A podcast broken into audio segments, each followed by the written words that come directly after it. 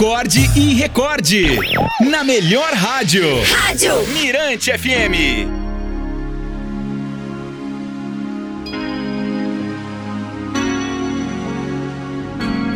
A historinha de hoje é sugestão aqui da Flor Nunes.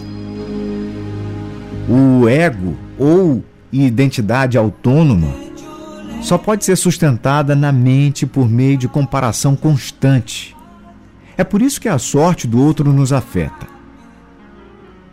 Nós nos sentimos literalmente atacados quando, por exemplo, alguém que conhecemos ganha na loteria ou recebe um elogio.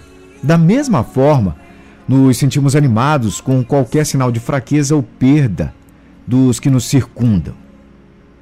De que outra maneira poderia reagir o nosso ego? Na experiência do amor e da unidade, não temos nenhuma necessidade de nos comparar com outras pessoas.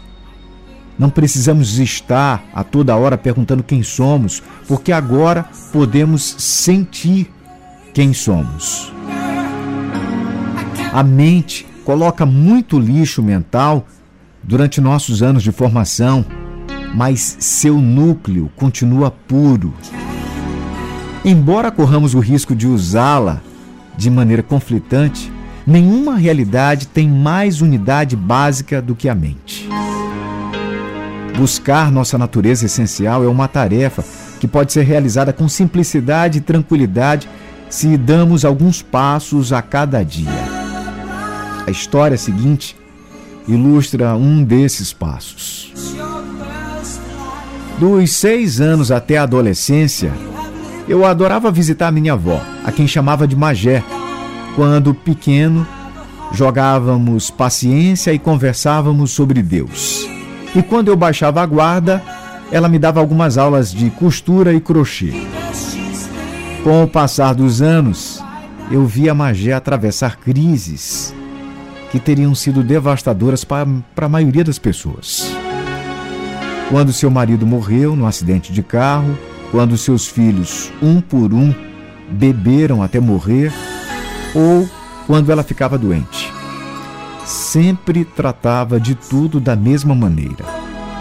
Já aconteceu de encontrá-la arrasada e quando eu voltava, uma semana depois, percebia que ela já estava bem melhor e sempre dizia: Magé, você está indo muito bem. E ela sempre respondia: entreguei tudo a Deus. Minha avó nunca explicou o que ela queria dizer com isso, nem me aconselhou a usar essa abordagem em relação a qualquer problema que eu tivesse. Mas eu vi fazer isso tantas vezes e durante tantos anos que comecei a perceber como aquele método era simples e forte. Talvez essa particular capacidade mental não seja mais amplamente usada, porque muitas pessoas acham que é uma questão de fé religiosa. Como não têm fé, ou talvez nem queiram essa fé, acreditam que entregar a Deus é algo, algo que não está à sua disposição. A certeza de que existe algo uma força, um poder, uma realidade, uma inteligência, uma presença que entende as nossas questões, o nosso turbilhão interior e sabe como nos conduzir para fora dele, faz com que o ato de relaxar e esvaziar a preocupação de nossas mentes seja bem mais simples do que enfrentar todo o problema sozinhos não é uma questão só de fé, é uma questão de realidade. Entregue-se e confie.